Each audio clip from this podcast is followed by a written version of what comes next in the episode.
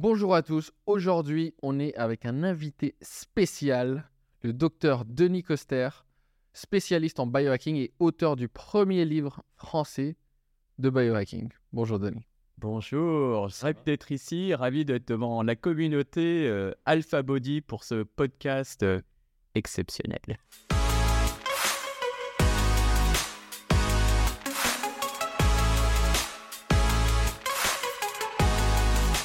Donc, Denis, est-ce que tu peux te présenter en quelques phrases pour que les gens sachent qui tu es et comment t'en es arrivé là? Ok, donc, euh, bah, Denis Coster, je suis médecin anesthésiste réanimateur en clinique. Euh, je me suis formé à différentes techniques de santé corps-esprit parce que je me suis euh, rendu compte que notre santé, que notre système de santé, que notre médecine était très forte pour soigner la maladie, mais je trouvais qu'elle pêchait un peu par rapport à la prévention de la santé. Donc, je me suis intéressé à la santé corps-esprit. C'est ce qui m'a conduit à me former au coaching, à l'hypnose. Et puis ensuite, je me suis dit qu'on pouvait aller encore plus loin. Donc, j'ai découvert la médecine anti-âge, hein, c'est-à-dire l'idée d'utiliser les techniques de médecine non plus pour soigner la maladie, mais plutôt pour prévenir du vieillissement. Et je me suis dit qu'on pouvait aller encore plus loin en utilisant justement toutes ces techniques de... pour le corps, les mélanger des techniques également de l'esprit et aller non plus vers la prévention, mais aller vers l'optimisation. Et c'est comme ça que finalement j'ai découvert le biohacking, qui est une euh, méthode justement d'optimisation des capacités physiques et mentales qui cartonne aux États-Unis, puisqu'ils aiment beaucoup tout ce qui est euh, productivité, longévité. Et voilà, c'est un petit peu, on va dire, une synthèse de tout ce qui avait pu euh, me, guider. Donc productivité, énergie, longévité. Voilà, tout ce qui est optimisation, en fait, l'idée, c'est biohacking. Hein. il y a deux termes. Bio, c'est la vie. Mmh Hacking, c'est la prise de contrôle. L'idée, c'est donc de prendre contrôle de notre vie, mais en prenant le contrôle de notre biologie. Hein. Tout part de notre biologie, hein. c'est quelque chose qui, qui te parle bien évidemment. Mmh euh, donc tout part de notre biologie, on prend le contrôle de notre vie en maîtrisant notre environnement interne et externe. L'environnement externe, c'est par exemple la pollution, l'alimentation, le stress que l'on subit. Tout ça, c'est l'environnement externe. Notre environnement interne, ça va être nos pensées, nos émotions, mais également nos hormones, euh, notre système immunitaire, euh, notre digestion, notre microbiote. À partir du moment où on arrive à avoir une certaine maîtrise de ces environnements, on peut maîtriser notre vie. Ok, alors, quelqu'un qui n'y connaît rien, qui n'a jamais entendu de biohacking, quels sont des effets concrets que je peux avoir, pas demain, mais dans un mois, deux mois, trois mois, si je m'y mets en fait Qu'est-ce que je peux obtenir dans ma vie? Alors, à la fois, on va dire que le biohacking va être une cause et une conséquence d'un mieux-être. Euh, je dirais que se mettre, euh, se mettre au biohacking va permettre bien évidemment d'avoir par exemple une énergie plus importante, un sommeil plus important, une meilleure digestion. À l'inverse, effectivement, le fait de travailler notre digestion, de travailler notre sommeil, de travailler notre gestion du stress va nous permettre d'être en meilleure santé. Donc c'est vraiment à la fois une cause et une conséquence il y a une espèce de, de, mode euh, ou de, recherche un peu du Graal, de, se dire quelle est la substance que je vais pouvoir prendre ou m'injecter qui me rendra euh, meilleur, qui me rendra plus fort, etc. Le biohacking se base euh, sur des éléments qui vont être naturels si possible et très simples. Et après, effectivement, on peut aller vers des choses beaucoup plus, beaucoup plus complexes. Quand tu me dis quels sont les bénéfices, en fait, l'idée, c'est vraiment d'avoir cette idée d'une optimisation. C'était en fait le biohacking, a trois phases. Première phase, on va chercher à déterminer les, déséquilibres potentiels qu'on va trouver chez l'être humain. La deuxième phase, ça va être d'équilibrer ces déséquilibres. Mmh. Et la troisième phase, et une fois seulement qu'on a fait les deux premières phases, on peut utiliser des techniques de biohacking pour optimiser. Et ça, c'est vrai pour, euh, pour tout. Euh, par exemple, si on prend euh, un, sujet que j'aime bien évoquer, la motivation, euh, la motivation, qui est quelque chose qui est très très important également dans, ton domaine, la motivation, on va dire que euh, de base, ça va être des pensées, ça va être une volonté. Mais quand on regarde au niveau biologique, la motivation, c'est un neurotransmetteur, c'est la dopamine. D'accord. On sait très bien, par exemple, cette dopamine, c'est un petit peu comme si le matin, on, on se levait avec un stock de dopamine. Et si on utilise bien notre stock de dopamine, on va le faire, on va l'utiliser à bon escient et ça va être extra, on va pouvoir en bénéficier. Mmh. Par contre, on peut aussi gâcher notre dopamine. Si on gâche notre dopamine avec euh, l'utilisation des réseaux sociaux, par exemple, mmh. puisque c'est très addictif, hein, la dopamine, c'est la motivation, mais c'est aussi l'addiction. Si on gâche notre dopamine, bah forcément, on va pas pouvoir l'utiliser à bon escient. Donc, une fois qu'on a évité de gâcher, par exemple, notre dopamine, on peut voir comment euh, optimiser notre dopamine. On sait que au moins 50 à 60% de la dopamine est fabriquée par le tube digestif. Donc, on sait très bien qu'une alimentation qui ne correspondrait pas à notre physiologie va altérer notre deuxième cerveau, hein, donc le tube digestif, et va mmh. diminuer notre stock de, dopamine. Mmh. Une fois qu'on a équilibré ça, à ce moment-là, on peut prendre des compléments alimentaires qui vont favoriser la dopamine. Et puis une fois qu'on a fait ça, éventuellement, on peut même utiliser des plantes dites adaptogènes ou d'autres substances qui vont permettre d'accroître la dopamine. Donc c'est vraiment cette idée de comprendre que d'abord on gère les déséquilibres qu'on aura dépistés et après seulement on peut optimiser. D'accord, donc en gros, si je comprends bien, la dopamine c'est les petits points, c'est comme des petites étoiles euh, que tu peux utiliser dans ta journée. Donc c'est comme si tu en avais, euh, on va dire, 25. Voilà. Et si tu les utilises pour des mauvaises choses ou simplement des choses qui servent un peu à rien, tant pis, tu les as quand même gâchées. Donc la première chose, c'est de se comprendre le mécanisme biologique de la motivation. Tout à fait. Et de les allouer tes points de motivation aux bonnes choses. Et ça, c'est vraiment très très important. C'est-à-dire que ils le savent très bien en créant créer, les, réseaux sociaux. Hein, tous ceux qui ont créé des réseaux sociaux savent très bien qu'en fait, ils, euh, ils, créent des espèces de récompenses euh, immédiates. Mmh. En fait, toutes les fois où on a notre téléphone qui vibre, qu'on a une notification, mmh. euh, tiens, quelqu'un a mis un pouce, mmh. quelqu'un a mis un petit cœur sur un de nos commentaires, ou tiens, je vois des images de chats, je vois des images de gens heureux ça me fait un petit shoot de dopamine. Ce petit shoot de dopamine, effectivement, ça me fait plaisir, ça me fait du bien, ça me fait un petit kiff, mais en même temps, ça me gâche mon énergie. Euh, cette énergie que tu aurais pu faire pour faire un projet important pour toi, pour aller au sport, voire même pour, pour euh, prendre du temps avec les gens que tu aimes.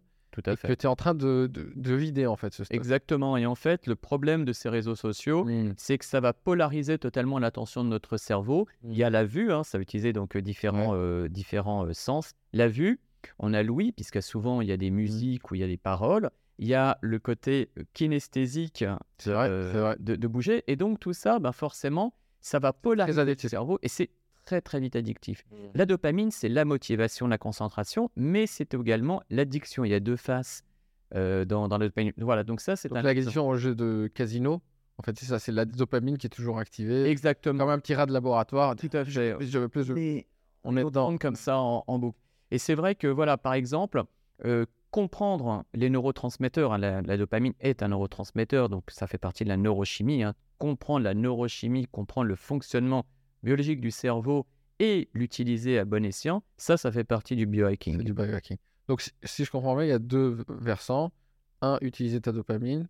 Et deux, tu as quand même des choses à faire pour l'augmenter, c'est ça? Tout à fait. Donc, si tu devais nous donner quelque chose de concret pour les gens qui m'écoutent, les alphas, c'est des gens très pratico-pratiques eh ben, qui ont envie de, de, de, réussir tout de suite à implémenter une chose dans, dans leur vie. Qu'est-ce que tu donnerais déjà dans le versant bien utiliser sa dopamine et ensuite on parlera de, de l'optimiser Bien sûr.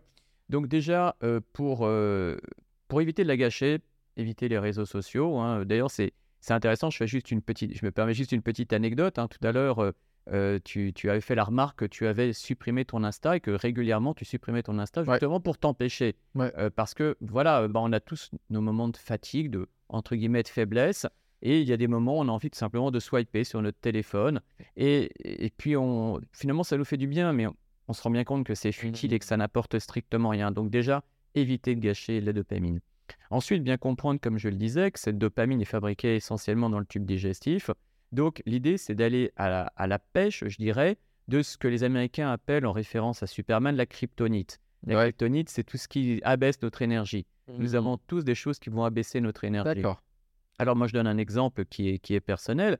Euh, mon petit plaisir quand j'étais euh, quand j'étais jeune, c'était euh, mon petit lait chocolaté au goûter. C'était, je prenais tout ça, ma poudre de chocolat. Et puis progressivement, au cours des années, je me suis rendu compte que après avoir pris cette poudre de chocolat, et qui pourtant me faisait tellement plaisir, j'avais le ventre qui gargouillait un peu, et bon, je finissais aux toilettes, je ne vais pas te faire le, le dessin, mais mmh. en fait, j'ai fait des analyses qui ont confirmé que j'étais intolérant au lactose. D'accord. À partir du moment où on mange quelque chose dont on est intolérant, on mmh. va avoir des troubles digestifs. Mmh. Qui dit trouble digestif dit bien souvent une atteinte des microbes qui sont au sein de notre tube digestif que l'on appelle le microbiote, hein, qui sont une, source de microbes qui nous aident. Et à partir du moment où on a un déséquilibre dans ce microbiote, qui fabrique entre autres les neurotransmetteurs, on va avoir potentiellement une carence en dopamine parce qu'on aura un déficit au niveau de la digestion, au niveau de la production digestive de neurotransmetteurs. Donc c'est pas seulement en fait les booster, mais c'est éliminer les choses qui. Tout à fait. Commencer euh, toujours par éliminer la kryptonite. Toujours commencer par euh, voilà. Ensuite, il y a des choses très simples qui vont augmenter la, dopamine. Prendre une douche froide, ça paraît tout bête, mais le matin, euh, c'est pas forcément agréable. On pourra y venir sur la douche froide pour le mmh. concept d'hormèse, mais prendre une douche froide le, le, matin augmente la dopamine. D'accord. Ça, c'est des choses qui sont, qui sont vraiment mais très pourtant, intéressantes. ça prend la volonté de la prendre la douche froide. Mais justement, c'est ça qui est, qui est super, c'est que spontanément, euh, notre corps, il a envie de dire non, j'y vais pas. D'accord. Non, j'y vais pas. Mais à partir du moment où on le force à faire quelque chose qu'il ne veut pas faire, on va l'obliger à résister à ce stress. Mmh. Ce fait de s'imposer à un stress pour lequel on va être euh, résilient, c'est ce que l'on appelle l'hormèse. Hein, pour, du coup, il faut s'imposer, il faut s'exposer régulièrement à son ex aussi. Peut-être, euh, peut-être, euh, éventuellement. Alors, bon, ça dépend si ça fait trop trop mal au cœur, mais en tout cas, la douche froide, au moins, c'est pas tellement, c'est pas tellement gênant. C'était une blague, le faites pas. l'idée, l'idée, non, parce que tu me, tu me demandais des, un truc concret, mais un truc aussi bête que ça. Le matin, vous pouvez très bien prendre une douche euh, à température normale, vous mmh. finissez par 30 secondes de. Oui, c'est ça, c'est ce que j'allais dire, parce que souvent les gens pensent il faut faire toute la douche froide. Non. Et là, ça complique le savonnement. Et... Bien sûr, mais... Et puis en l'occurrence, par mmh. exemple, il faut, faut, être clair, mmh. moi, la douche froide, personnellement, c'est pas un kiff. Maintenant, c'est vrai que je reconnais que quand je me suis entraîné le matin, après une séance de, de, de cardio ou de muscu. Mmh. Je sais que tu n'es pas fan du cardio, mais en tout cas, c'est plus nuancé que ça. en tout cas, euh, voilà, ce qui est sûr, c'est qu'à partir du moment où j'ai échauffé mon, mon, mon, corps, la douche froide, elle est beaucoup plus acceptable et acceptée. Euh, donc, voilà, l'idée, c'est de, de, prendre une douche à température normale et après de se, de se de refroidir. Mais c'est vrai que voilà, il y, y, a des techniques aussi respiratoires hein, qui permettent de, de rendre ça plus, plus, plus facile. Hein. Ça a beaucoup été développé par un gars qui s'appelait Wim Hof, hein, qui est, qui est très connu, Iceman. Donc, euh, tout ça, c'est des choses qui sont, qui sont bonnes pour la, pour la dopamine. C'est bon également pour l'énergie. Hein. Encore, on pourra revenir sur le concept de l'énergie. Euh, et après, si vraiment on va chercher des, des, compléments alimentaires, il y a un complément alimentaire qui s'appelle la tyrosine et qui a une forme plus intéressante qui s'appelle la N-acétyl-L-tyrosine, ALT. C'est un complément alimentaire qui, semble-t-il, permet d'augmenter la, la, dopamine. Il y a plusieurs personnes dans une équipe de, de, Stanford qui euh, insistent sur le fait que ça peut être bien avant de faire un travail ou avant d'avoir besoin de se concentrer, d'être mmh motivé, de prendre de, de la N-acétyl-L-tyrosine. Voilà. J'entends aussi que c'est bon euh, quand tu es un peu déprimé, ça. Alors, euh, c'est intéressant. on, pourrait, on pourrait parler de la, la dépression, mais sans, sans, aller trop loin dans, dans la mmh dépression, en fait. C'est intéressant ce que tu dis. Parce qu'il il y a un, dogme ancien qui considère que la dépression, a une carence en sérotonine. Hein. La sérotonine, c'est un autre neurotransmetteur, c'est le neurotransmetteur de la sérénité. et en fait, les médicaments, la plupart des médicaments contre la dépression sont ce qu'on appelle les inhibiteurs de la recapture de la sérotonine. Je ne vais pas donner de, de, de, marque, hein, mais vous savez, un médicament commence par P qui finit par C, hein, euh, qui est assez connu, qui est un inhibiteur de la recapture de la sérotonine, qui cherche justement à augmenter le niveau de sérotonine au niveau du cerveau. Bon, il a été montré que euh, ça marche pas dans près de 40% des, euh, des, cas, parce que justement, la, la, la, la dépression n'est pas forcément que due à une carence en sérotonine, ça peut être dû à une carence en autre neurotransmetteur qu'on appelle le GABA. Ça peut être dû à une carence en dopamine, puisqu'il y a des gens qui sont déprimés en mode triste. Ça, effectivement, ça serait de la sérotonine. Il y a des personnes qui sont, carence, qui sont euh, déprimées en mode euh, j'ai plus, j'ai plus euh, d'énergie, j'ai les pensées qui vont dans tous les sens. C'est mmh. plutôt le GABA qui manquerait. Des mmh. personnes qui sont déprimées en mode je n'ai plus l'énergie, j'ai plus l'énergie mentale d'aller m'entraîner pour Alpha Body ça effectivement serait plutôt de la dopamine. Donc la dépression, il y a un mot, mais il y a plusieurs choses derrière, il y a plusieurs causes. Dans les causes, il peut y avoir aussi la neuroinflammation. Mmh. quand tout à l'heure je parlais de cette histoire de ces aliments qui sont nos kryptonites, non seulement ça va abîmer notre microbiote, mais en plus ça peut créer une inflammation au niveau du tube digestif. Cette inflammation, elle peut avoir une conséquence au niveau de tout l'organisme, au niveau des articulations par exemple, et même au niveau du cerveau. On peut avoir une inflammation du cerveau parce qu'on mange mal. D'accord. Euh, donc la neuroinflammation serait aussi une, euh, une des causes de, de la dépression. Donc on en revient toujours à- c'est concrètement à, à la base qui est l'alimentation. L'alimentation, de toute façon, euh, ça, ça sert à rien d'aller chercher des choses compliquées. Des on- compléments alimentaires ésotériques. Ah, euh, Moi, je suis voilà. hyper chaud pour les compléments alimentaires, mais à Moi aussi. du moment où, si, euh, si on me connaît, on sait que je suis hyper chaud. voilà, euh, moi je prends des compléments alimentaires. Mhm. Enfin, Mais ça après, sert à rien d'en prendre Mais si ça sert pas les, ça fondements. je vais, voilà, je vais donner un, un- un exemple à la fois tout bête et relativement complexe par rapport aux compléments alimentaires. C'est juste pour, pour faire comprendre. Donc, on fait une petite digression euh, sur, sur la longévité. Il y a différentes causes moléculaires et cellulaires de, du vieillissement cellulaire. Il y a un marqueur du vieillissement cellulaire qui est ce que l'on appelle le raccourcissement des télomères. Les télomères, ce sont les extrémités de nos chromosomes. Pour aller donc au niveau, pour être simple, nous avons dans nos cellules de l'ADN, hein, Mhm. notre code génétique, notre ADN est regroupé sous forme de chromosomes. hein. Mhm. Nous avons donc 23 paires de chromosomes. Et au bout de ces chromosomes, il y a une extrémité que l'on appelle les télomères. Et à chaque fois que les cellules se divisent, les télomères ont tendance à raccourcir. Donc le, le raccourcissement des télomères, c'est un des marqueurs du vieillissement. Ce qui est intéressant, c'est que euh, il y a beaucoup de personnes qui se disent mais c'est extraordinaire, il faut qu'on trouve des compléments alimentaires qui vont rallonger ces télomères. Comment on peut booster euh, les enzymes qui s'appellent les télomérases de ces télomères? Mm. Euh, Il y a par exemple un complément alimentaire qui s'appelle l'astragale qui semble-t-il permettrait de rallonger les télomères. Donc peut-être d'augmenter la longévité. Mais n'empêche qu'on sait aussi que le stress raccourcit les télomères. D'accord. Et qu'à l'inverse, on sait que la méditation, semblerait-il, pourrait rallonger les télomères. Qu'est-ce que je veux dire par là? C'est que si on se dit, tiens, je veux vieillir moins vite, je vais me gaver d'astragale. Mais à côté de ça, je suis super flippé. Rien. Et, et en fait, c'est des effets. euh, j'ai mes- Peut-être que les gens ne le savent pas, mais j'ai un passé scientifique. Donc j'ai fait maths. Et, et du coup, euh, ouais, un autre. Et il y a cette notion de négligeable par rapport. Tu sais, quand tu fais le plus grand que, mais t'en fais deux. Oui, le- tout le à fait. signe, euh, et il y, a une, il y a une grandeur qui est négligeable par rapport à une autre, ou une, fo- une, euh, une variable qui est négligeable par rapport à une autre.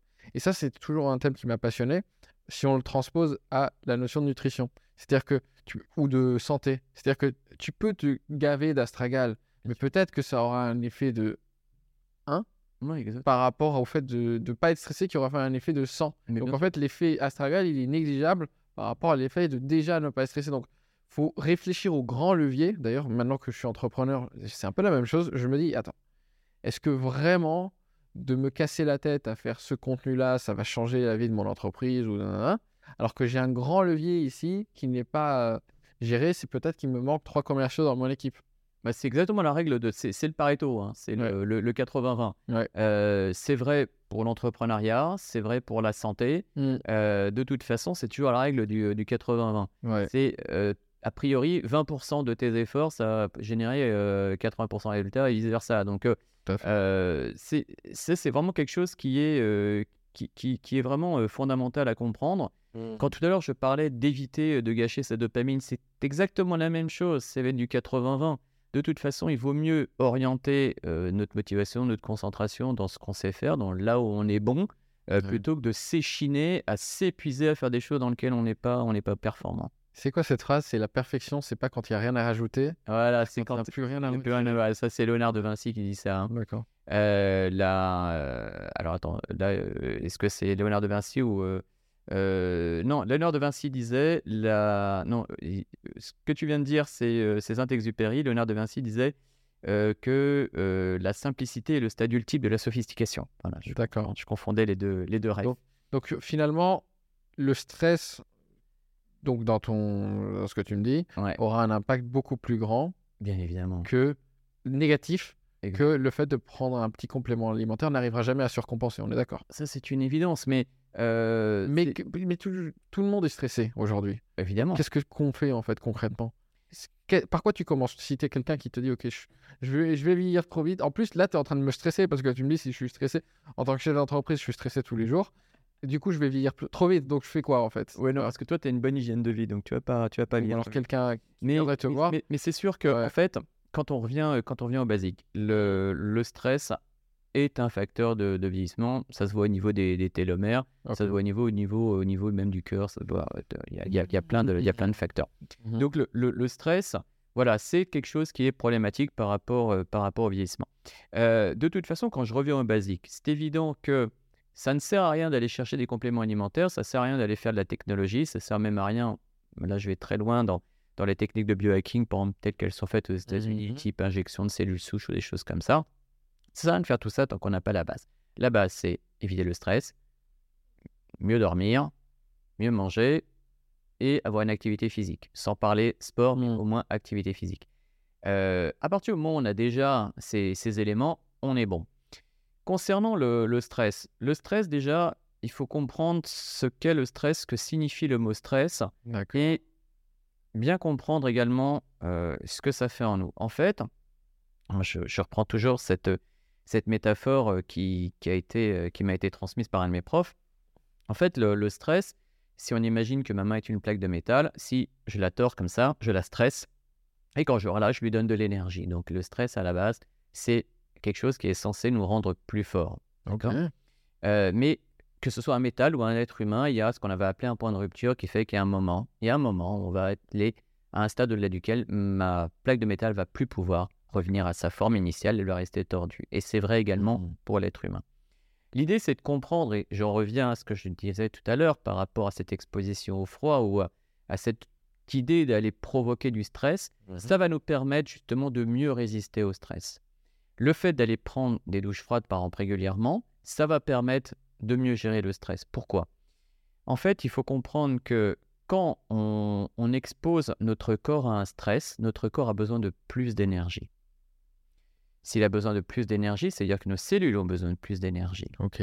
Pour avoir de l'énergie, nos cellules fabriquent une molécule qui s'appelle l'ATP, l'adénosine triphosphate Mhm. qui est fabriqué au sein d'usines à énergie qui s'appellent les mitochondries. Donc, quand notre corps a besoin de plus d'énergie, il faut qu'il il produise plus d'ATP. Quand il produit beaucoup d'ATP, il va produire également des déchets de cette production d'énergie qui sont des oxydants. Mhm. Donc concrètement, plus je veux avoir de l'énergie, plus je vais produire des déchets, des oxydants. Donc il faut que j'ai ce qu'on appelle les fameux antioxydants pour éliminer ça. D'accord. Donc, en obligeant mon corps à produire plus d'énergie, je l'oblige aussi à créer plus d'antioxydants. Comme il est habitué à créer plus d'antioxydants, il sera prêt, quand j'aurai besoin une autre fois d'énergie, à éliminer les déchets. Tu vois, l'idée, c'est obliger le corps à produire un système de défense contre le stress, de manière à anticiper le stress du futur. Donc en fait, c'est un peu la muscu, quoi. C'est comme une muscu de l'esprit. Mais la muscu, Muscu la du muscu, stress. c'est un stress. En fait, qu'est-ce qui se passe? La, mu- la muscu, c'est un stress et une résilience. Qu'est-ce qu'on fait quand on fait de la muscu? On casse les fibres, Mhm. on les casse, on les abîme. Mhm. Ah oui, mais on les abîme, mais on les renforce parce qu'on les a abîmés. Si on les a pas abîmés, on ne peut pas les renforcer. C'est exactement la même chose, et ce que tu dis est tout à fait pertinent. Mm. C'est une musculation de, une musculation de l'esprit. Euh, à partir du moment où on s'expose à un stress, que ce soit un stress biologique ou un stress psychologique, on devient plus fort, on devient plus résilient. On devient, même ce, ce terme est, est de- est également utilisé, ce qu'on appelle antifragile, hein, euh, Ouais. en référence à, à un livre de- d'un Nicolas, Nicolas Taleb, Mm. euh, qui, euh, qui utilise ce système de, de, de dire qu'à partir du moment où quelque chose est solide, on peut le casser. À partir du moment où quelque chose est résilient, euh, une fois que le stress s'est arrêté, il retrouve son état de base. Et lui, il considère que l'antifragilité, c'est au contraire devenir plus fort grâce au, grâce au stress. Finalement, la musculation, c'est de l'antifragilité. On, on devient plus fort, c'est un peu le, le- Ouais. c'est un peu le, le but de la, de la manœuvre. D'accord. Et là, tu as parlé beaucoup de... la partie biologique. Mhm. Euh, moi, un thème qui me passionne aussi, c'est tout ce qui est psychologie et, et thérapie. Euh, parce que tu prends deux personnes. euh, la personne que j'étais, par exemple, il y a quelques années, là, ce que je vis en termes en tant qu'entrepreneur, j'aurais pas pu le, le- le gérer. Tu Mhm. vois? Donc, comment tu, tu fais aussi? Parce que enfin, il y a des gens qui sont militaires, qui vont en guerre, par exemple, pour prendre un exemple. D'autres, c'est des chefs d'entreprise qui gèrent, gèrent 40 000 personnes. euh, qui peuvent avoir des crises. euh, Enfin, un président, je pense, je pense souvent aux, hommes politiques qui gèrent des, des choses importantes qu'on aime ou, ou qu'on n'aime pas. Je ne prends pas parti, mais c'est des positions, en fait, Ou parfois on, on critique le président, mais vas-y, mets-toi à sa place et on va voir si tu tiens même 30 jours sans faire une crise de panique, quoi. Donc, comment tu, tu fais, en fait, comment ça se fait qu'une personne euh, est capable de gérer ça et une autre, elle est complètement. Alors, il y a, y, a, y a énormément de choses dans, dans, dans ta question. qui, qui Euh, va paniquer alors que il Ouais. y a, y a, y a la chaudière qui est cassée et c'est c'est la crise dans la maison, tu vois. Alors qu'il y a quelqu'un Ah bah, qui gère un pays, tu vois. Comment. Ça, ça va dépendre de plein Ouais. de choses. Ça va dépendre déjà d'une part de génétique. D'accord. Il y a une part de génétique. Je reviens à ce que je parlais, ce que je racontais tout à l'heure par rapport euh, à la dopamine. Hmm. Exactement pareil. Il y a des gens, ils prennent trois clopes et ils deviennent addicts à vie. Hmm. Et puis il y en a d'autres, ils prennent trois clopes et puis ils en reprendront trois peut-être euh, dix ans après, puis encore peut-être dix ans après, trois, puis peut-être une, puis bon, ça leur fait rien. Bah, parce qu'on n'est pas tous égaux. On n'est Mm. pas tous égaux par rapport à notre production de dopamine, on n'est pas tous égaux par rapport aux récepteurs à la dopamine. hein. Et ce Ok. qu'on appelle, il y a ce que l'on appelle un polymorphisme génétique des récepteurs à la dopamine. Donc nous sommes tous plus ou moins, je dirais, prédisposés génétiquement à, à être addicts. J'insiste bien, c'est pas parce qu'on a une prédisposition qu'on va forcément l'être. hein. Ouais. C'est vraiment important. Parce que il y a la génétique, mais il y a ce qu'on va en faire, c'est-à-dire l'épigénétique, comment notre environnement, je reviens à ce que je disais initialement, hein, comment notre environnement interne et externe va influencer notre génétique et l'expression Ça, c'est passionnant. de, de- de nos gènes. Ouais. Et ça, c'est Ouais. ouais, ça l'épigénétique, ça fait partie de mes grands dadas. Euh, donc ça, c'est vraiment quelque chose de très intéressant. Concernant effectivement ce, ce dont tu parles, il y a une part donc, génétique, il y a une part environnementale, il y a une part d'éducation. Hmm. Euh, c'est sûr que un jeune enfant où tout le temps, mettons, son père lui aurait dit ben, T'es nul, t'es nul, t'arriveras à rien, t'arriveras à rien, t'es naze, t'es naze, t'es nul, t'es nul, t'arriveras à rien. Ben, et lui, il va pas devenir président de la République. Quoi. Hmm. Alors que, euh, enfin, il va peut-être le devenir, mais disons que Il y aura un travail sur soi. il y aura un travail sur soi. Ah, De toute façon, c'est vraiment important de comprendre que rien n'est jamais figé, que ce soit la génétique, on va reparler de l'épigénétique, mais ou que ce soit, je dirais, entre guillemets, des, des traumas. euh, Il n'y a rien de figé, fort heureusement, euh, fort heureusement d'ailleurs. Euh, d'ailleurs, je je fais juste une petite digression. Quand tout à l'heure, je disais que euh, le stress raccourcissait les, les télomères, que Ouais. le, le stress, euh, a priori, rendait plus vieux. Euh, Il y a Hans Selye, qui est le premier scientifique à avoir travaillé sur le stress, qui disait que quand on était stressé, on gardait une cicatrice moléculaire et que, entre guillemets, on Hmm. devait payer le tribut. Et en fait, heureusement, il a été montré que euh, même le stress au niveau moléculaire, au niveau Ouais. des télomères, euh, pouvait également euh, être, euh, faire l'objet de résilience et qu'avec une pratique, que ce soit de la méditation Hmm. ou également les, des, une psychothérapie, on pouvait avoir des effets au niveau de, de, de nos télomères, au niveau de, de l'allongement de, donc, euh, de, de nos télomères. Donc c'est vraiment important de bien se dire que rien n'est jamais figé. Et c'est super d'ailleurs. On parle d'épigénétique, c'est Hmm. qui montre bien que notre génome ne détermine pas tout, euh, mais il y a également ce que l'on appelle la neuroplasticité.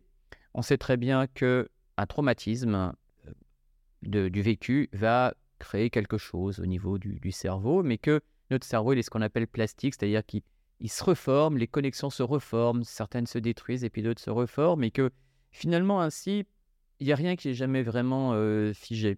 Donc on peut faire du travail sur, euh, on peut faire du travail sur soi. Euh, ouais, J'ai une grosse expérience de, de- de l'hypnose, euh, de l'hypnose thérapeutique, et c'est vrai que mais beaucoup de personnes pour lesquelles j'ai été témoin de, de- changements vraiment impressionnants, parfois en très peu de temps, euh, peut-être parce qu'elles ont eu le petit, euh, le petit impulse au bon moment, au bon endroit, le mot qu'il fallait, et pour, euh, pour résoudre quelque chose. Donc on, on peut vraiment, on peut vraiment changer, et c'est vraiment là que j'ai j'ai vraiment mis dans, dans, dans le biohacking tel que je le pratique tout ce que j'ai pu apprendre. C'est-à-dire que je vais utiliser l'esprit pour optimiser le corps, je vais utiliser le corps pour optimiser l'esprit. Euh, quand, quand tu parles de, de, de cette idée euh, de, de, de personnes qui, euh, mettons, ont eu X ou Y chose dans leur vie, ça paraît tout bête, mais une bonne alimentation, un bon sommeil, une bonne pratique de, une bonne pratique euh, d'activité physique, ça peut les aider également. C'est vraiment très important. Le, le, le sport, par exemple, on sait très bien que le, que le sport, intense d'ailleurs, euh, que, que, que tu prônes, hein, euh, va favoriser les connexions cérébrales. D'accord? Ça s'est montré, ça favorise un, un facteur euh, qu'on appelle le BDNF, hein, le le, facteur neurotrophique dérivé du cerveau, Mm. euh, qui permet justement la croissance cérébrale et les connexions cérébrales. On sait donc que le, le sport, c'est bon pour le cerveau. D'accord. Super. Ok. Et du coup, par où on commence ce, ce travail sur le stress? Alors, si tu devais me faire un petit, un petit chemin, une roadmap euh, pour... Parce que euh, demain, euh, si tu es dans une situation où tu as un travail stressant ou, Mhm. ou, euh, voilà, tu vas pas forcément changer de travail tout de suite. Donc, qu'est-ce que fait. tu fais pour... Et le, je- on parlait de l'exemple du- d'un président, d'un chef d'entreprise. Pour l'instant, il ne va pas changer de carrière. Donc, qu'est-ce qu'il fait? Alors, Bon, alors, il peut changer de carrière. Il y a plein de choses. Ouais. Première chose, la première chose évidemment à faire, tout à l'heure quand je parlais de la kryptonite, Mm. ben, la première chose à faire, si on peut, c'est d'éviter les sources de stress. Voilà, c'est- D'accord. c'est la première chose à faire. Euh, ensuite, le, alors, c'est c'est intéressant. Euh, parce que tu parlais de, de changer de travail. Alors, euh, je fais juste une petite digression, on sort un peu du, du biohacking, mais comme je sais que tu es, passionné par tout ce qui est aussi PNL et tout ça, je rappelle la, la pyramide de Diels. hein. Mm. Euh, il y a l'environnement qui est le, la, la base. Au-dessus, il va y avoir les comportements. Au-dessus, il va y avoir les capacités. Au-dessus, les croyances, les valeurs. Et au-dessus, l'identité. D'accord? D'accord. Euh, Quelqu'un qui aura un problème de, de stress, euh, parce que dans son travail, il est stressé, c'est l'environnement. Et de croire que changer d'environnement va régler le problème, c'est bien souvent à l'heure, puisque euh, le stress, ça va être plutôt l'expression d'un comportement et d'une croyance. Donc l'idée, c'est pas juste de changer d'environnement, mais également de faire un vrai travail, euh, un véritable travail sur, euh, sur soi. Pour être plus euh, pragmatique, quand il y a du stress, il y a différents moyens de gérer le stress. Un des plus répandus, c'est la méditation. Ok. Ouais, ok, mais la méditation, honnêtement, c'est chiant. Ah, C'est chiant, pas le temps. Chiant, euh, pas le temps, Je euh, vais pas, je vais pas arrêter mes pensées pendant 10 minutes, j'ai autre chose à faire. J'ai autre chose à faire et ça me ça, ouais. Ça me barbe. Bah, ok, eh ben, Moi, j'y arrive pas. il faut comprendre. Ouais. Je reviens toujours à la biologie parce que la biologie, c'est vraiment euh, le- c'est ce qui explique tout. Je veux dire, faut- nous sommes résultat de notre biologie. hein. Même Mhm. nos pensées, c'est le résultat d'une biologie. hein. La moindre pensée, la moindre émotion, c'est de la neurochimie, c'est de la biologie. Mm. Ok, on va revenir donc à, à la base. Le stress, c'est quoi? Le stress, c'est l'activation d'un système au niveau cérébral que l'on appelle le système autonome. Nous avons donc euh, un système euh, du, du cerveau de nos pensées, on va dire, tout ça, c'est le, c'est le conscient, la Mhm. pensée rationnelle, c'est, on va dire, le cortex cérébral.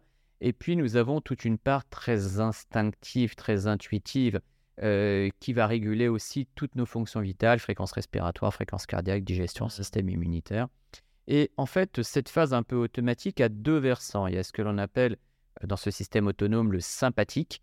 Le sympathique, c'est, même si c'est le- le- l'effet n'est pas sympathique, mais c'est euh, c'est fuir, c'est fuir ou combattre. hein, D'accord? C'est Ouais. je suis face à un stress, je dois fuir ou combattre. Et il y a le parasympathique, c'est le repos, la digestion. Ok. Ok? Donc, ça veut dire quoi? Ça veut dire qu'à partir du moment où on est exposé à un stress, notre cerveau, il va déclencher le même mécanisme parce que je suis en face de mon patron qui me stresse Mhm. que mon lointain, très lointain ancêtre Cro-Magnon qui était face à un tigre à dents de sabre. D'accord. C'est le même mécanisme qui, euh, qui Mhm. se déclenche. C'est-à-dire que quelque part, mon, mon corps, mon cerveau perçoit mon patron qui me fait flipper comme un prédateur qui peut me tuer. Alors qu'est-ce qui se passe? Je vais déclencher tout un tas de mécanismes qui servent à la fuite ou au combat. Donc je vais avoir une hausse d'adrénaline pour courir plus vite ou pour avoir plus d'afflux de sang dans les muscles. Et si ça continue, je vais avoir du cortisol qui va m'amener du sucre qui va, puisque le cortisol augmente le taux de sucre dans le sang, donc ça va m'amener du sucre pour avoir de l'énergie pour fuir ou combattre. D'accord. Mais une fois qu'on a toute cette énergie accumulée par le stress qui n'est pas utilisée, ben finalement, c'est un peu comme si elle se retournait contre nous. C'est un peu comme si on combattait notre propre corps. Alors, qu'est-ce qu'on peut faire pour le stress? Ben, On va à la salle de sport, par exemple. Et du Ça- coup, on, on, on, évacue. on évacue, ouais. On évacue le, le- le stress. Le sport est un, est un excellent moyen. Qu'est-ce qui se passe quand tu as fait une séance de, de sport? T'es bien, T'es bien. t'es bien, t'es, t'es- t'es gavé d'endorphines, tu Ouais. fais de la dopamine, t'as de la sérotonine, t'es bien. Bah n'y a pas d'autre. c'est, c'est clair. Donc ça, c'est une méthode. Alors, méditer, c'est super, mais il faut avoir envie de le faire. Il faut être euh, open pour le faire. Mm. Le sport, c'est une excellente manière. Prendre une douche froide, à la rigueur, pourquoi pas Euh, Ça paraît peut-être contre, contre-intuitif, mais euh, euh, pourquoi pas Voilà, tu as un grand stress, euh, tu prends une douche froide, voire tu fais ta séance de sport. en fait, tu vas aller dans le sens du sympathique, c'est ça, dans un Bah- premier temps. C'est-à-dire que tu as ce sucre en plus, tu as cette adrénaline, il faut l'utiliser quoi. faut Et comme quand tu peux pas casser la gueule à ton patron, ou c'est déconseillé, C'est- on pas peut, mais c'est Voilà. pas bien, c'est pas, du on pas le droit. tu vas, tu vas aller plutôt faire ta séance de sport, Bien sûr, taper sur un punching bag. Bien sûr, il faut utiliser puisque Ouais. euh, on, on- on est, on, on- a accumulé, on a accumulé un système qui est là pour fuir ou combattre. Eh bien, il faut donc faire en sorte d'utiliser ce qui sert à fuir ou combattre. Qu'est-ce qui sert à fuir ou combattre? Nos membres, Ouais. nos membres. Donc, Et je vais te dire autre chose. complètement clair. Euh, Dis-moi si tu me valides, mais moi je trouve quelque chose qui, qui m'a beaucoup servi, c'est par exemple tu es dans cette situation face à ton patron, ou ça m'est arrivé euh, avec ma mère par exemple, Mhm. elle me dit un truc qui vraiment me casse la tête. Mm. Et au lieu de mm, rentrer dans ce truc-là, bah, en fait, je dirais exprimer vraiment sa colère. Mais sans forcément insulter, sans violence justement. Mais là, ce que tu me dis, ça me met vraiment en colère. Et tu vois, et ce- cette décharge de colère, de la mettre sur la table, Bien moi je trouve que ça, Alors, ça, ça- ça liquide déjà le, le- le sentiment qui est, qui est présent et ça permet d'avancer. Alors, tu as, tu as très bien amené Mm. euh, ce, ce concept hein, de, de- Là, en l'occurrence, c'est de la CNV, hein, communication non violente. Et Mm. ce que tu as dit était tout à fait juste. C'est-à-dire, non pas dire à la personne euh, T'es dégueulasse, Mm. par exemple, ou euh, Tu me fais chier, ou quoi que ce soit. C'est Ce que tu fais me provoque ceci. Parce qu'on n'est jamais agressif, en fait, quand on dit ça. Quand on parle de soi. Quand on parle de soi. Si, mettons, euh, voilà, un patron dit euh, Ouais, t'as pas fait ton travail, euh, c'est nul, et qu'on a envie de se chauffer un peu et de dire au Mm. patron Non, mais attendez, euh, enfin, franchement, vous m'avez pas donné les, les indications suffisantes. hein. Vous n'avez pas, vous m'avez pas, été- vous Ouais. pas été assez Donc là, tu précis. accuses. C'est le tu qui tue, comme Ah on bah, dit. le- donc tu, tu accuses. À partir du moment où Donc l'autre va se sentir agressé. voilà, à partir du moment où il dit, dispute bah, écoutez, là, avec ce que vous m'avez donné comme, comme indication, effectivement, je n'ai peut-être pas bien compris le message de ce que vous attendez. Euh, et en fait, donc ça, ça induit chez la personne, chez, chez le patron, le fait de se dire, ah ok, donc j'ai peut-être pas été clair Ouais. dans les explications que j'ai pu donner. Et ça, c'est vraiment quelque chose d'extrêmement intéressant. Alors encore, euh, c'est aller dans le sens plutôt que chercher à être frontal. Et c'est pareil par rapport au stress. Aller dans le sens, dans Mm. un premier temps, plutôt que d'être frontal. Moi, je déteste. Je vais jusqu'à Oui, quand- dans le- ce sens-là, je vais même jusqu'à justement professionnellement, ça peut ou pas, ça dépend du niveau d'intimité qu'on a dans, dans dans son entreprise ou pas. Euh, mais vraiment d'exprimer ce- cette émotion là, je suis vraiment en colère et peut-être dire après, moi j'ai jusqu'au 20 euh, pour avril pour faire ce truc-là, alors qu'on est le 10. Donc en fait, c'est pas encore justifié de, de me réclamer ce, ce rendu, quelque chose comme ça. Tu vois et du coup, le fait d'exprimer cette colère, il y a parce que c'est comme si elle se retournait contre soi-même, sinon si on l'exprime pas, et qui va générer ce stress, ce, ce truc-là. Ce... Comme d'un coutume Tu de vois dire, même si c'est un peu cucul à pralinette, tout ce qui ne s'exprime pas s'imprime, tout ce qui, euh, tout ce à quoi je fais Mm. face s'efface.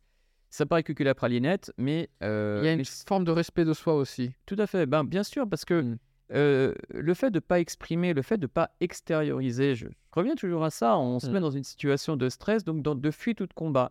Et ben, le fait d'exprimer, c'est aussi une façon de, de se battre, hein, d'une certaine manière.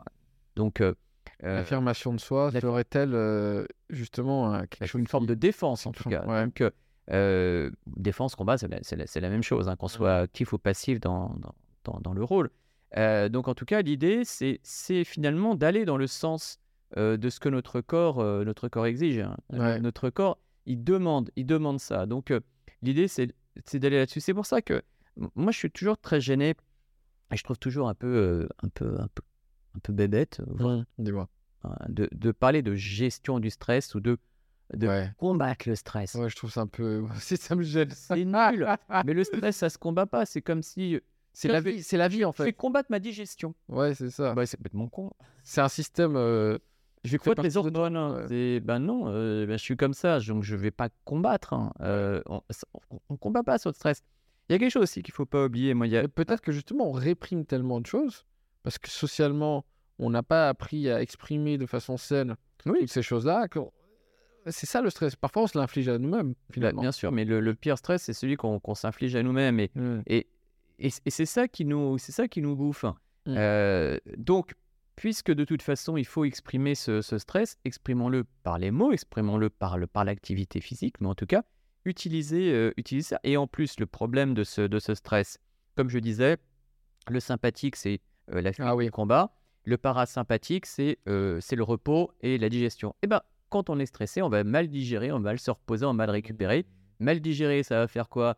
Pas bien au niveau des neurotransmetteurs et voilà. Ouais. Et du coup, moi, quelque chose qui, qui me sert beaucoup et dont j'entends beaucoup parler, c'est justement une fois que, ok, tu as le penchant, bien l'exprimer, son sympathique, aller au bout, du, au bout de, de- de ça, hein, au bout de cette expression, de cette envie, mais sans violence.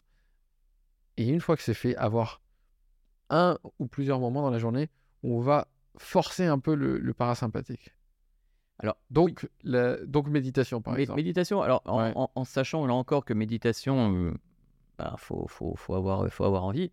Euh, on va dire que le système qui, à mon sens, est, euh, est le plus intéressant et aussi un des plus étudiés, c'est euh, la respiration de cohérence cardiaque. En tout cas, le jeu sur la respiration, puisque la respiration a, a cet extraordinaire euh, avantage d'être la seule fonction vitale sur laquelle on a une, une prise consciente. Ok. Euh, puisqu'on n'a aucune prise consciente sur la fréquence cardiaque, sur notre immunité, sur notre système digestif.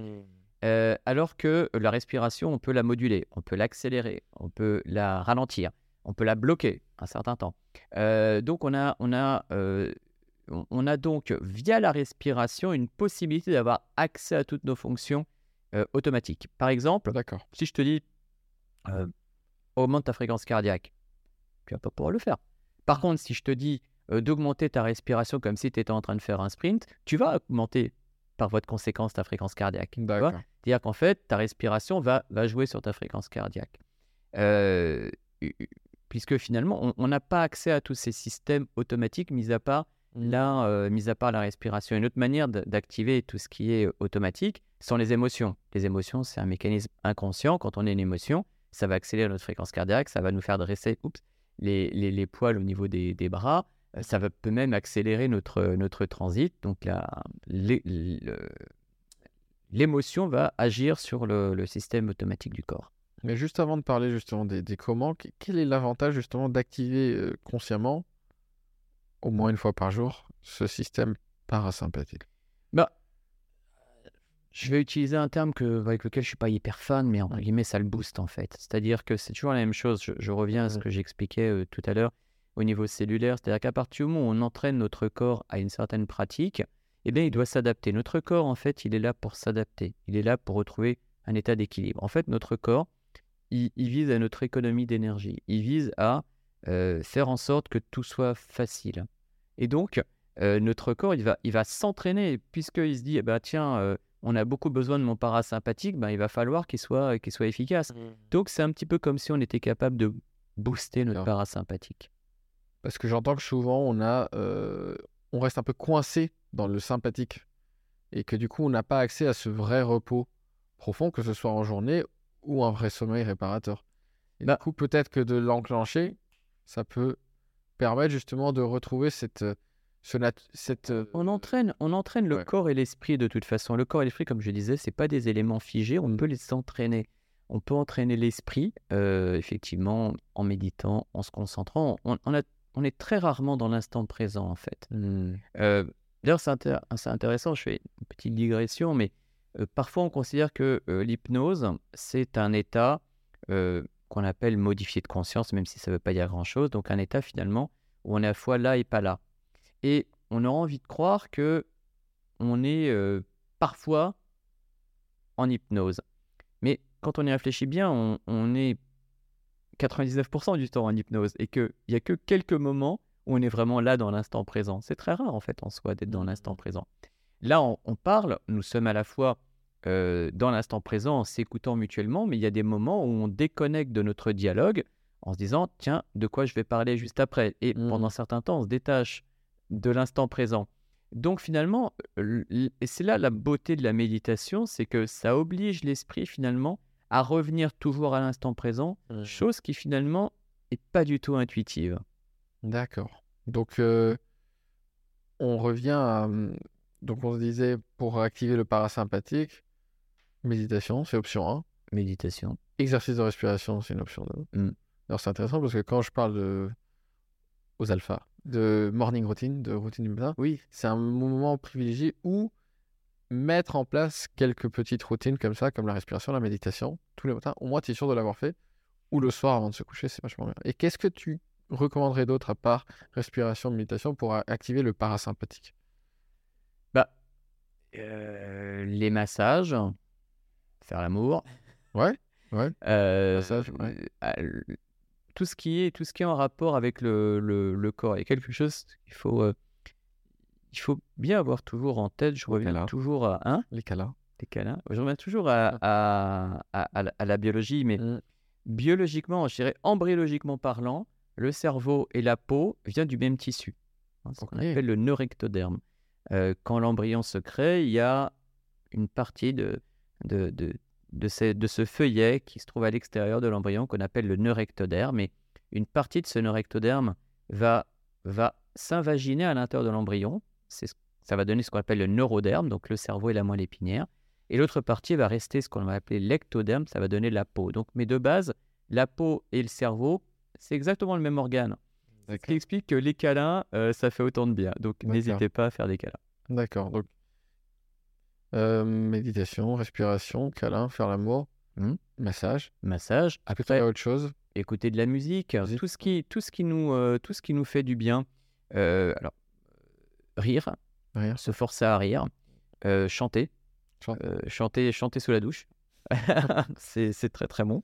D'accord. Euh, alors après, bon, euh, on, on adhère ou on n'adhère pas, mais par exemple, il a été montré que la prière augmentait le parasympathique.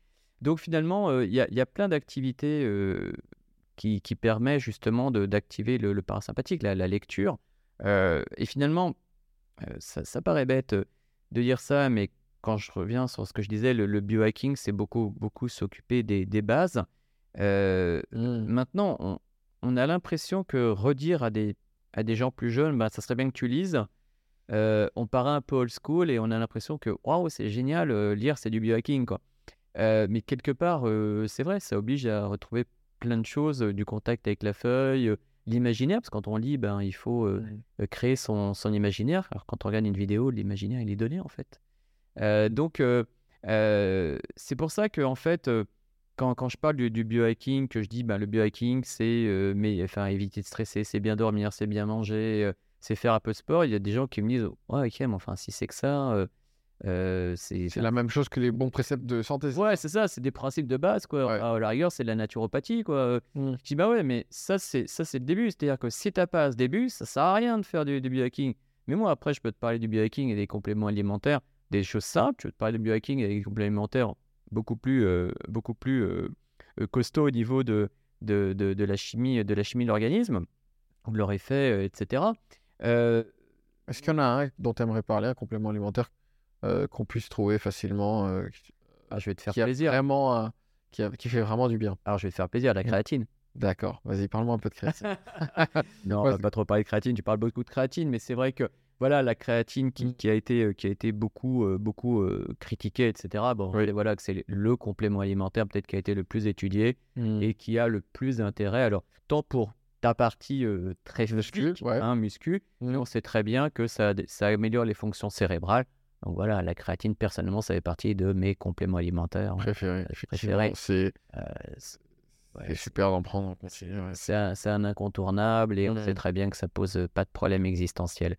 Euh, donc voilà, mais là encore, je, je dis le, le, le, le- le biohacking, euh, on, on peut chercher des compléments alimentaires qui vont euh, favoriser la longévité. hein. Personnellement, je, Ah, bah, prends, euh, je prends beaucoup de compléments alimentaires. Tu peux en donner un, par exemple, qui favorise la longévité? Alors, c'est euh, compliqué parce que, euh, en fait, il y, y en a beaucoup qui sont, qui sont proposés et après, c'est difficile parce qu'on n'a pas forcément beaucoup de recul parce que beaucoup sont faits sur des modèles animaux. Ouais. Euh, mais par exemple, il y a la spermidine, la ficétine, la quercétine, le resveratrol, la nicotinamine mononucléotide.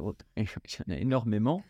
Euh, alors, c'est difficile de, de voir parce qu'il y en a qui, qui, qui améliorent, par exemple, c'est le cas de la, de- du NMN, la, la nicotinamine mononucléotide, qui améliore la durée de vie et l'énergie manifestement des souris. Donc, on a transposé ça et on se dit, ben, On n'est pas sûr encore que ça marche chez les hommes, Alors, il y a des chances que. il y a des chances que. euh. Bon, maintenant, une, une chose est claire. Il y a quelque chose aussi qui a été montré, que ce soit dans l'espèce humaine ou les espèces animales, c'est que le facteur number one d'augmentation de la longévité, c'est la restriction calorique. Sans, euh, Pam, pam, pam sans malnutrition. Les alphas, là, c'est pas moi qui l'ai dit. Non, non, mais c'est non, mais c'est Oui. tout à fait vrai. Donc Euh, voilà, est-ce qu'on peut euh, aborder ce thème de longévité? Je voulais, je voulais en parler un peu. Bien sûr. Donc, euh, c'est peut-être une obsession aujourd'hui, parce que quelle est la peur la plus grande de n'importe quel être humain? Bah, C'est la mort, tout simplement. On n'y pense pas, on fait un déni. Je pense que d'ailleurs, ce déni doit être inscrit dans notre euh, biologie, parce qu'on on n'a pas envie de penser à, à la fin.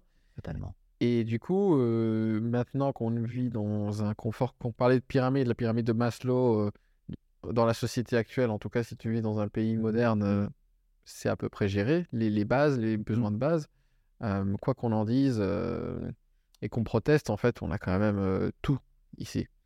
Et du coup, qu'est-ce qui nous reste? Quelle est la seule chose qu'on peut pas juste demander au- à la société de nous donner? C'est plus de temps de vie ou d'être immortel. Donc, la longévité, ça devient un vrai sujet. Et non seulement de la longévité en, en années, mais en qualité. Parce que- Alors justement, c'est quelque chose Voilà. sur lequel j'insiste. Moi, je dis le, le biohacking, hein, puisque justement, l'idée, euh, il y, a- il y a plein de secteurs dans le biohacking, mais évidemment, euh, ayant euh, cette formation aussi de médecine anti-âge, moi, je suis très intéressé par la, par la longévité. Et c'est vrai que un de mes, une de mes phrases clés, c'est le biohacking n'est pas là pour ajouter de, des années à la vie. Non, c'est là pour ajouter de, de la vie aux années. C'est-à-dire D'accord.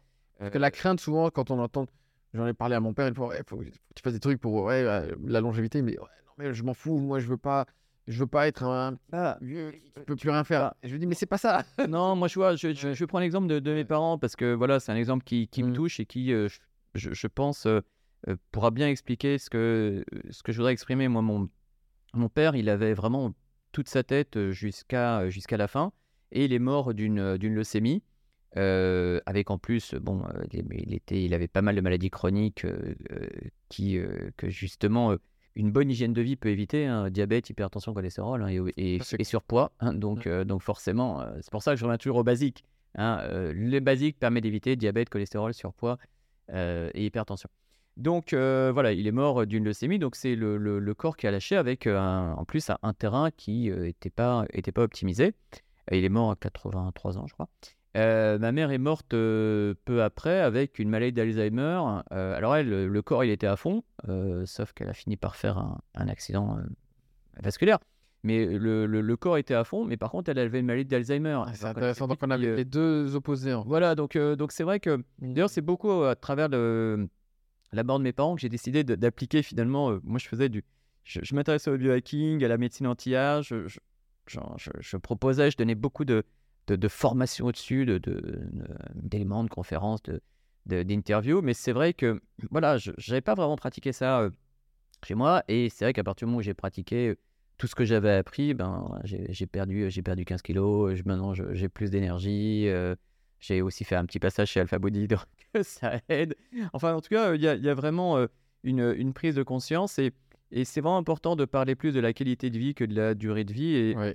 euh, là, je vais utiliser les termes anglais, mais euh, maintenant, les Anglais, ils parlent plus trop du lifespan, c'est-à-dire de l'augmentation de la durée de vie, ils parlent plutôt du health span, c'est-à-dire de l'augmentation de la durée de santé. Et c'est vrai que, voilà, euh, Parce biohack- qu'on entend souvent, si je dis il y a quelqu'un, c'est bien longtemps, mais, ouais, mais je, moi, je veux pas être le petit vieux qui peut plus rien faire, qui Ça est tout cassé. Et on est d'accord. Ça n'a pas d'intérêt. Si c'est pour Ouais. jusqu'à 80 ans comme, Comme un euh, moi je préfère m'arrêter bien plus tôt. Et puis, et, et voilà, le, le- le gars qui, euh, qui a beaucoup développé le biohacking aux États-Unis, qui s'appelle Dave Esprey, euh, bon, lui, il a, il a été très loin, puisque injection de cellules souches, enfin, lui, il est. il il- mais mais c'est mais c'est- c'est c'est cool. Je veux dire, si Mhm. c'était plus euh, facile de le faire en France, je pense que je l'aurais déjà fait. Euh, mais en tout cas, l'idée de Dave Asprey, euh, c'est de vivre jusqu'à 180 ans. Lui, euh, il s'est mis sur ce, sur ce truc-là. Il y a un autre jusqu'au boutiste, biohacker jusqu'au boutiste, qui, euh, je crois qu'il a 43 ans et il a le corps d'un jeune de 18 ou 20 ans. hein. Euh, mais en même temps, euh, est-ce qu'on a vraiment envie de, de ça? Le gars, du matin au soir, il ne fait que s'occuper de lui, de son corps. Enfin, C'est souvent une des critiques que j'ai pour les gens qui sont obsessionnels de santé, parce que incroyable. dans mon milieu, forcément, je connais des gens qui Incroyable. sont comme ça. Et parfois, je me dis, mais attends, t'as une routine du matin, elle dure pas une heure ou une demi-heure comme la mienne, c'est quatre heures. Donc, en fait, si tu enlèves ces quatre heures, tu les multiplies par tes jours de vie, en fait, tu es en train de raccourcir ta vie de beaucoup plus que le temps en année que tu rajoutes. Ouais, bien sûr. Donc, c'est tu raccourcis ta vie horizontalement au lieu de la raccourcir verticalement. C'est maintenant qu'il faut kiffer, c'est maintenant qu'il faut la vivre en fait. Donc, Ouais. il y a aussi cette notion de, de bénéfice-risque, entre guillemets, ou de. Enfin, ça devient con en fait si tu passes trop de temps à t'occuper de toi. Parce que le, le but de ton véhicule, c'est C'est pas productif. dans, dans- de s'en servir au Bah, final. bien sûr, c'est pas, euh, c'est pas productif. Enfin, Mm. c'est c'est vraiment un- important le- l'espèce d'obsession là de de, de de vouloir tout contrôler. De, enfin, finalement, on, on en, sait- on en- c'est maladif et c'est on aime bien la thérapie. on en vient à la thérapie. Euh, Il y a quelque chose à traiter probablement. ouais, c'est ça, il doit y avoir quelque chose à traiter parce que euh, finalement, alors Et je dis ça sans jugement, mais à, l'inverse, à euh, c'est quand même aussi dommage. Moi, je peux comprendre aussi les gens qui disent bah moi j'en ai à faire, je préfère bouffer de la merde. Bouffer- t'as les deux extrêmes. T'as ceux qui disent Moi, je, je m'en fous, je suis là pour profiter. je m'en fous, je vais cloper toute la journée. De toute façon, si je meurs à 50 piges, je m'en fous. Ben ouais, mais il y a peut-être un bon intermédiaire. Euh, je veux dire, finalement, après, il y a aussi une certaine conscience d'être, et puis éventuellement pour ceux qui ont des enfants et tout ça. Euh, voilà, moi j'ai des enfants, j'en ai quatre, euh, j'ai quand même envie de, de- de profiter d'eux. euh, j'ai envie de profiter aussi des petits-enfants, arrière-petits-enfants. après, au-delà, On verra. ouais. on verra. Donc, ce qui est vraiment important, c'est cette notion de qualité de vie. Et toujours pour ça, avoir une hygiène de vie correcte. Et si on peut effectivement la, la, la maximiser, euh, bon, on, parlait de, de la restriction calorique, on sait très Ouais, bah, juste, je t'arrête un peu. J'ai besoin que tu m'en parles. J'ai besoin que tu m'en dises un peu plus sur la restriction calorique. Euh, dans Bah- quelle mesure, comment on s'y prend euh, et pourquoi ça marche? Alors, surtout, on va parler du pourquoi ça marche. En fait, là encore, je reviens toujours sur cette fameuse base, notre biologie. Euh, nous avons un corps qui est à 99,9% euh, identique à nos ancêtres cro-magnons. Euh, et nous lui donnons un style de vie qui a quelques dizaines d'années. Ça ne veut pas matcher. Nous sommes à une époque où à toute heure du jour et de la nuit, j'appelle Uber Eats et je me fais livrer de la bouffe. Ça s'est jamais vu dans l'histoire de l'humanité. Jamais. Donc finalement, on a un Même il y a style de 100 vie- ans en fait. hein, euh, Mais voilà, c'est ça de, de, de, de rien du tout. Finalement, Euh, allez, on va dire que nos habitudes alimentaires, elles ont 50 ans pour être, Ouais. pour être large. Donc évidemment, ça peut pas, ça peut pas matcher. Notre corps, il est fait pour avoir des Faim. périodes de disette. Il est Et- fait pour avoir faim. Un truc qui me fait beaucoup rire, c'est j'ai des personnes proches de mon entourage, plus ou moins proches, et j'ai l'impression que souvent ils disent j'ai faim. Et, et- et ils ont besoin de Ouais. répondre à ce- cette euh, impulsion de, de manger tout de suite. Ouais. Moi, c'est toujours quelque chose qui m'épate parce que parfois j'ai faim, mais c'est pas important. dans- bah, Peut-être que je suis fait, comme ça ou je sais pas. Et je peux rester avec avoir faim très longtemps Ouais. et manger. euh, le fait d'avoir faim, c'est- ça augmente la durée de vie. Parce que justement, euh, en fait, qu'est-ce qui se passe quand on, quand, quand on a restriction calorique? Ben, Notre corps, il est obligé de se bouffer lui-même. hein. Ça s'appelle l'autophagie. Et donc, il est obligé de consommer, ben, il va consommer euh, ce qui est le moins important, c'est-à-dire les cellules vieilles, fatiguées et malades. Donc, c'est déjà bien. Ça fait du recyclage. Hmm. Et euh, effectivement, si on est trop long, il va aller bouffer les muscles. hein. Et c'est pas bien. On va pas manger les muscles. C'est pas bon. C'est pas bon de manger les muscles. Mais en tout cas, euh, au début, c'est bon. On se mange, on se mange soi-même. On diminue les toxines, on diminue les, on élimine les cellules mortes, etc. D'accord. Et en quoi ça, ça va provoquer une, une longévité euh, accrue? Bon, Sans aller jusque euh, à des, des choses compliquées, en fait, on a, on a des systèmes de, de régulation euh, de l'énergie cellulaire et du vieillissement des cellules, qu'on appelle le système mTOR, etc. Le fait de, de la restriction calorique va influencer justement tout ce système mTOR qui est finalement un système très ancien qui, qui va vers notre survie. Euh, notre corps est fait pour jeûner, notre corps est fait pour Mhm. connaître la disette, notre corps est, est Ouais. connu pour ça. C'est ce que je dis souvent aux gens à qui j'explique le, le jeûne intermittent. Ils me disent Oh, Ne pas prendre de petit déjeuner, mais c'est hyper mauvais. Oh, je vais être en hypoglycémie. Ah là là, c'est la catastrophe. Et je dis attends. Bullshit. Les hommes des cavernes, ils mangeaient un truc. Et après, pendant 2-3 jours, ils mangeaient rien. Tout à fait. Et après, ils remangeaient. En fait, ton corps, il est fait pour ne pas manger pendant longtemps. Et il est surtout fait pour pas manger le matin et surtout Ouais. pas manger de choses sucrées. Ça va pas se casser. T'inquiète, ça résiste. Ah. Donc, euh, ton, il stocke de En l'énergie. fait, on a, on a des réserves de, Ouais. de sucre à travers le glycogène pour à peu Mm. près 2-3 jours, hein, pour être euh, large. On a des réserves de gras pour 30-40 jours. Ouais. Ok, Denis, bah écoute, merci. Merci à toi. Merci beaucoup, c'était super intéressant. Je me suis beaucoup amusé euh, en faisant ce podcast. On est rentré vraiment dans une petite euh, connexion à la fin. Ouais, où- c'était cool. Ça fusait. Et euh, malheureusement, on va devoir s'arrêter là. Yes. Parce que l'heure tourne. Et pourquoi pas se voir une autre fois pour parler Ah, avec de plaisir, certains pour aller plus thèmes qu'on n'a pas abordés aujourd'hui. Merci Denis. C'était Grand merci vraiment un plaisir. À bientôt. Allez, ciao. À bientôt les alphas.